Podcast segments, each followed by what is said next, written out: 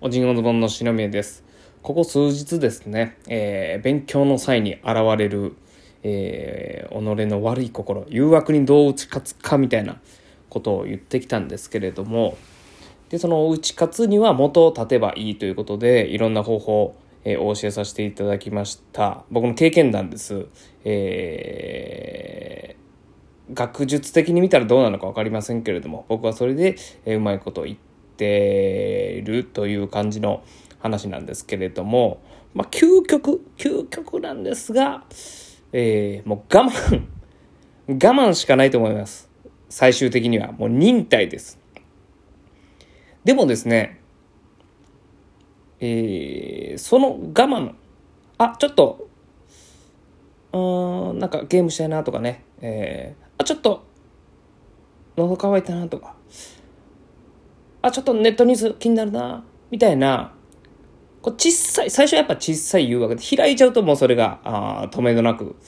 えー欲望全開みたいな感じになるんですけども。この小さい種の時にですね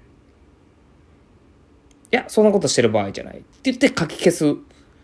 えーことが大事なんですけれども、こう小さい時に書き消す作業っていうのは、ほんとちょっとの労力、ちょっとの忍耐力ですぐパンって消せるんで、それをやった方がいいかなと思います。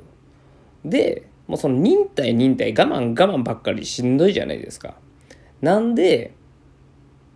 そのこう誘惑みたいなんて頭にふっと浮かんで、パッとすぐ消す。まあこれの繰り返しなんですけども、まあ、10回ぐらい我慢したら、1回ぐらいは、OK っていうですね、えールールを決めて、10回に1回は OK ってすると、結構気が楽になって、でもその自分の中で10回に1回って決めて、楽にしておくと、10回実際我慢した時に、あ、まだもうちょっといけそうやなって言って、まだ我慢できるんですよ。もう絶対我慢しなきゃいけないってなるともう誘惑がブワーってくるんで、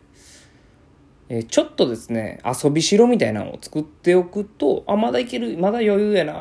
もうちょっとやろうかみたいな感じで続けられたりするんで、えーこの余白というのを意識してやってみてください。と言いながらもですね今このラジオトークにえらはまりしてしまいまして勉強してる最中に思いついたことすぐ喋りたいみたいな感じで今こうやって録音しちゃってるんですよ止められずにちょっと魅力的なアプリですね最近気づきました、えー気づくの遅くて申し訳ございませんということで、えー勉強頑張っていきましょう。引き続き勉強します。ありがとうございました。おじおずぼんの白宮でした。バイバイ。